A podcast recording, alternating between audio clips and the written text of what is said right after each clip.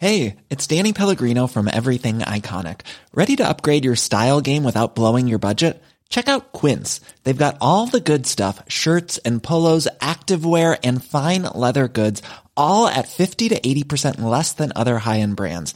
And the best part? They're all about safe, ethical and responsible manufacturing. Get that luxury vibe without the luxury price tag. Hit up quince.com slash upgrade for free shipping and 365 day returns on your next order. That's quince.com slash upgrade. Todos sabemos que la política es un tema importantísimo, pero también sabemos que puede ser casi imposible seguirle el paso. Entonces no te preocupes. Llegaste al lugar correcto. Alto Parlante a partir de hoy va a ser tu herramienta más utilizada para saber qué está pasando, cómo te afecta y qué puedes hacer al respecto. Entonces prepárate, porque en tan solo 15 minutos tú vas a poder ser todo un conocedor. Como lo escuchaste, este es un podcast sobre política para aquellos que tienen prisa. Mi nombre es Arturo Aramburu y si tú eres de los que pensaba que la política es aburrida y complicada, es porque jamás me habías escuchado a mí platicártela. Bienvenido a Alto Parlante. Oigan, pues qué placer estar aquí con un formato un poco distinto al podcast, un podcast que sale lunes y jueves, hoy obviamente va a salir en viernes, pero estoy muy contento de, tener la oportunidad de hacer este formato de entrevista, especialmente en un estado como Baja California, que, que es un claro ejemplo de cómo el sistema gubernamental está fallando rotundamente, no solo un partido, sino todos en general, un gobierno, una administración actual que le debe mil millones de, pesos a una universidad, un gobernador entrante que ya está violando la constitución antes siquiera de haber entrado a su administración. Y creo que eso es una muestra muy clara de cómo la oposición, más que nunca, tiene que, primero, organizarse y segundo, ser muy contundente en su contrapeso al gobierno. Y por eso estoy muy contento de poder platicar con el presidente de la Coparmex, sin duda alguna uno de los actores principales en esta transformación de México. Me encantaría que nos platicaras, que si bien ya lo hiciste en la conferencia, pudieras explicar un poquito más qué nos toca a nosotros como oposición, qué nos toca hacer a los ciudadanos y al sector privado para darle la vuelta a la enchilada, también como lo mencionaste, nuevamente, y poder hacer de esto el México que merecemos. Gracias. Pues qué gusto tener la oportunidad de coincidir en esta entrevista, en esta charla. Eh, un poco ya se los compartió ahorita en la entrevista, pero ahora sí ya con preguntas expresas. Aquí en Baja California tuvimos la oportunidad de ser protagonistas de muchos de los cambios que ahorita yo les platiqué. En Baja California eh, tuvimos por primera vez una alternancia política hace algunas décadas. Sí saben que el primer gobernador de un partido distinto del PRI fue en Baja California. ¿Sí sabían eso? ¿Sabían que la primer credencial con fotografía para votar de este país se emitió aquí en Baja California antes que la, nacional del INE? ¿Sabían? A ver, cuando se inventó aquí en Baja California la credencial, era una credencial por cierto que era en formato así vertical, tenía un logo de Baja California, cuando aquí un consejo ciudadano que por cierto era miembro, un ex rector del CETIS muy destacado, Carlos Enrique Blancas de la Cruz, y se hizo esta credencial con fotografía, en México dijeron, eso es una locura, es imposible que a todos los ciudadanos se les dé una credencial con fotografía y, ¿cómo ven? Fue tan buena la idea que al rato a nivel nacional se tomó y bueno, ya desapareció para no tener una doble credencial en Baja California.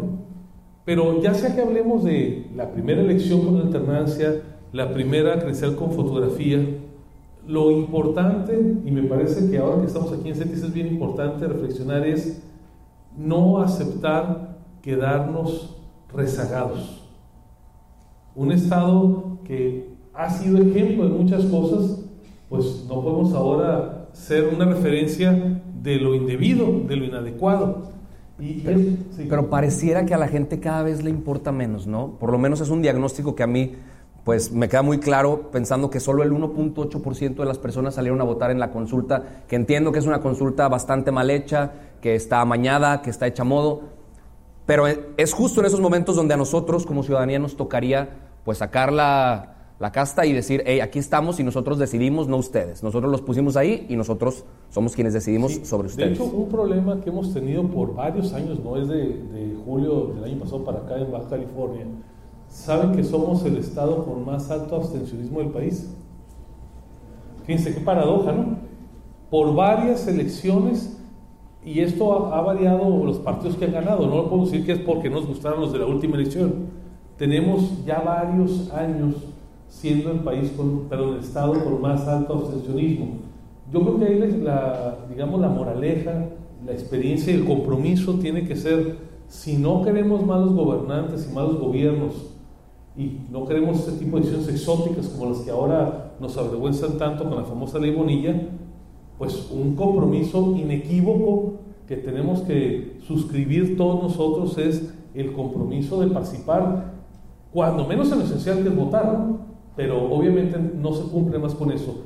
La ciudadanía solamente inicia el día de las elecciones, pero se mantiene permanentemente en base a la participación, como hace rato les planteaba. Me encantó eso. El voto es lo mínimo que deberíamos hacer como ciudadanos para ejercer nuestro derecho. Pero bueno, dejando un poco el tema de Baja California, yéndonos más al plano nacional, ¿cuál crees tú que debería ser la respuesta de parte de los empresarios porque, a ver, algo es muy evidente, el gobierno sin dinero no podría funcionar. O sea, ellos viven con base en la recaudación que, pueden hacer, muy mal administrada definitivamente, pero pareciera que también existen estos grupos o cúpulas de poder en el sector privado que no terminan por organizarse, que obviamente hay muchísimos intereses detrás, tanto económicos como de poder, etcétera. ¿Cuál crees tú que tendría que ser la respuesta por parte del empresariado? Es decir, hacia dónde tendríamos que estar eh, pues alineados para poder ser un contrapeso real, porque lo que vivimos ahorita en el país son contrapesos que no han funcionado y que apenas están amasándose y, están cuajando, pero todavía no es un contrapeso real y Andrés Manuel la, realidad es que cada vez agarra más fuerza. yo creo que algo que tenemos que recordar eh, mucho más claramente y también transmitir, no solo los empresarios, eh, los ciudadanos en general, que no hay un solo centavo que gaste ningún gobierno, ni un solo centavo, ningún ayuntamiento, ningún gobierno estatal, mucho menos el gobierno federal. No hay ningún programa los que ahora se han puesto de moda que no sea pagado por un contribuyente. Exacto. De repente parece que cuando el presidente dice, y ahora vamos a dar, como que hubiera una especie de cuerno de la abundancia y, de la nada surgiera el recurso. ¿Saben qué? Cada centavo que se regala cada mes lo pagan sus impuestos, porque también ustedes pagan IVA, ¿eh?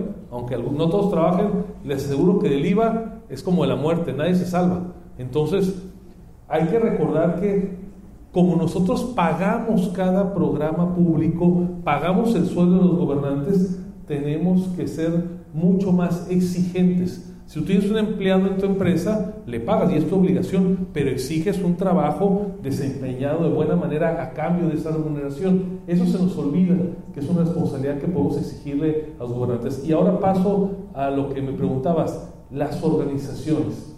Primero, mi convicción es que se necesitan más organizaciones. En el sector privado tenemos bastantes, pero donde faltan muchas son en la sociedad civil.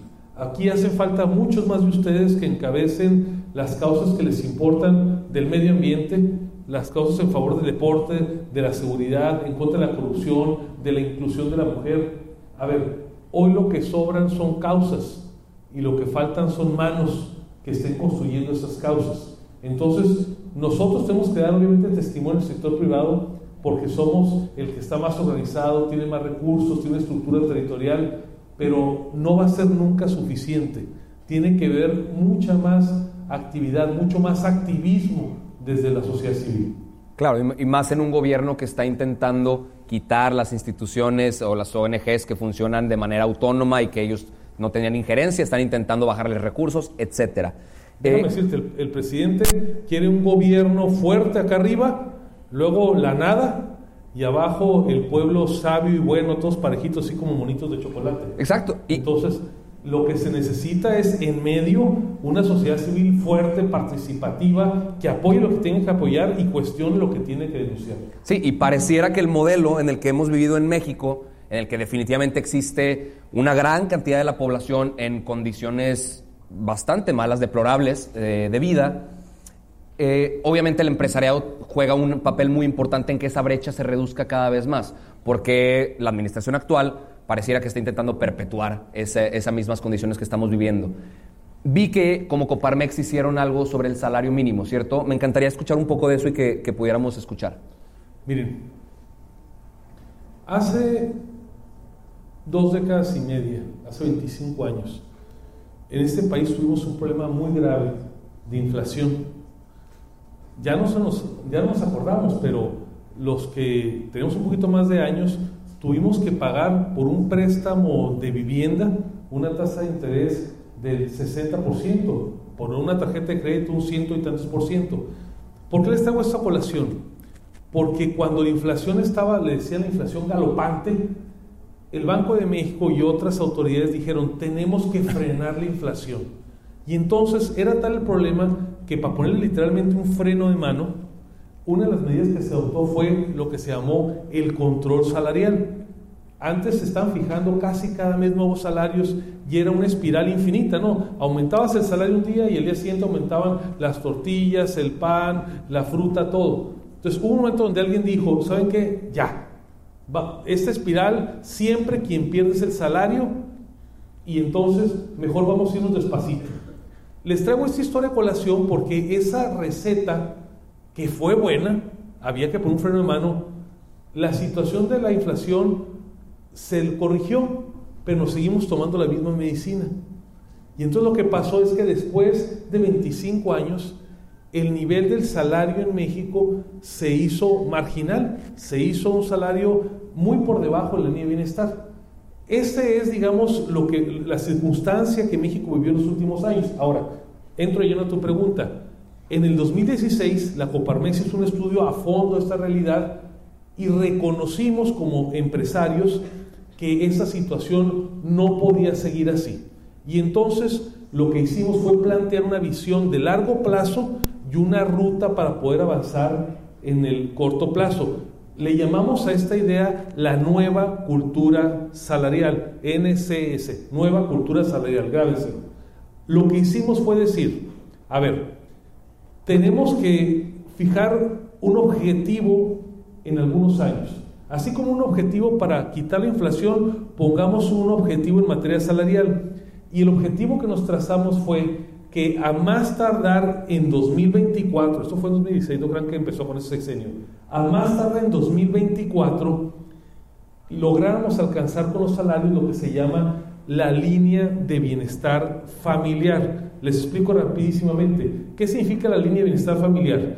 Que el ingreso mínimo de dos personas, porque en las familias mexicanas en promedio trabajan 1.7 personas, alcance para mantener en una condición no de pobreza o de bienestar a la familia promedio mexicana, que es de 3.8 personas. Entonces, trabajo de 2 para 4, vamos a decirlo de manera en números redondos. Bueno, pero para dar el paso del punto A donde estábamos al punto B, había que tener varios pasos sucesivos. Y entonces fue que a partir de 2016 empezamos con un avance, como no se ha dado en dos décadas, de la parte más baja de los salarios, que se llama el salario mínimo general. Es el salario más bajo que se puede pagar en la economía formal. Y ahí diseñamos un mecanismo que ha resultado muy exitoso que se llama el MIR. El MIR no crean que es un satélite ruso de los que había antes, se llama MIR, es Monto Independiente de Recuperación. Y entonces, con el MIR de 2016 hasta 2019, este los salarios más bajos han tenido dos incrementos. Un incremento en pesos absolutos que se llama MIR y un incremento porcentual de al menos un punto arriba de inflación. El conjunto de MIR y el incremento porcentual nos ha permitido, fíjense bien, que de 2016 a 2019 hayamos avanzado más en tres que en los últimos 36 años.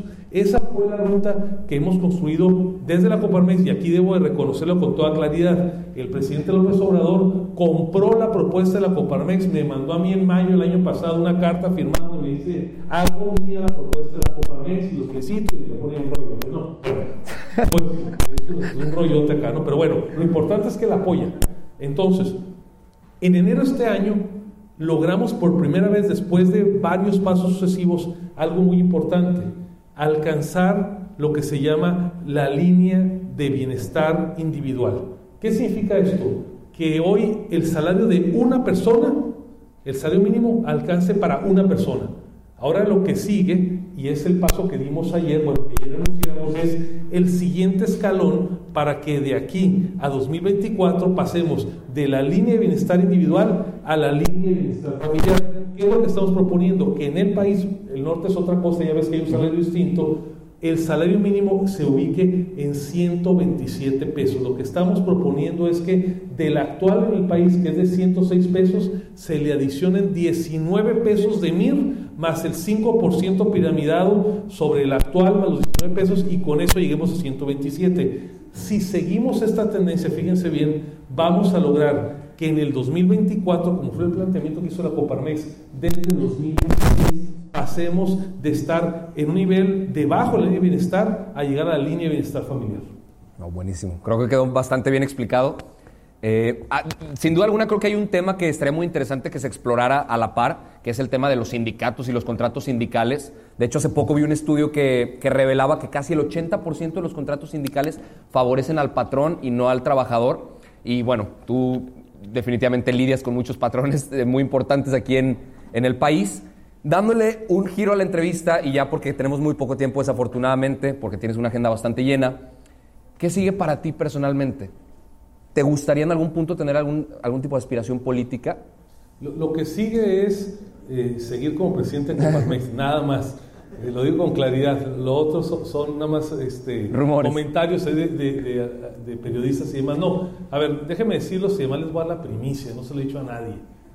No se lo digan a nadie, no salga de esta sala. No, la, realidad es que el, el, día 15 de este mes, hace dos días, se cerró el plazo para el registro del el próximo presidente de Coparmex, bueno, también de los consejeros, pero también del presidente. Eh, y yo tengo la fortuna y me siento muy agresivo, sobre todo muy comprometido, que una vez más, por unanimidad, de los 64 centros empresariales de la Coparmex, los 64, sin excepción de ninguno, me han postulado para ser presidente por un año más. Entonces, pues imagínense ahorita eh, lo que estoy pensando es qué tengo que hacer para ser un buen presidente durante el 2020 que voy a tener esa responsabilidad. Ya en un futuro veremos si hay algo político por ahí.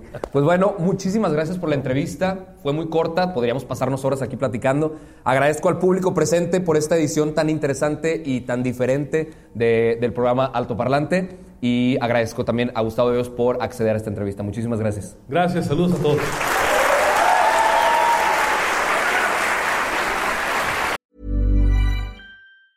A lot can happen in the next three years. Like a chatbot may be your new best friend. But what won't change? Needing health insurance. United Healthcare Tri Term Medical Plans are available for these changing times Underwritten by Golden Rule Insurance Company, they offer budget-friendly, flexible coverage for people who are in between jobs or missed open enrollment. The plans last nearly three years in some states, with access to a nationwide network of doctors and hospitals. So for whatever tomorrow brings, United Healthcare Tri-Term Medical Plans may be for you. Learn more at uh1.com.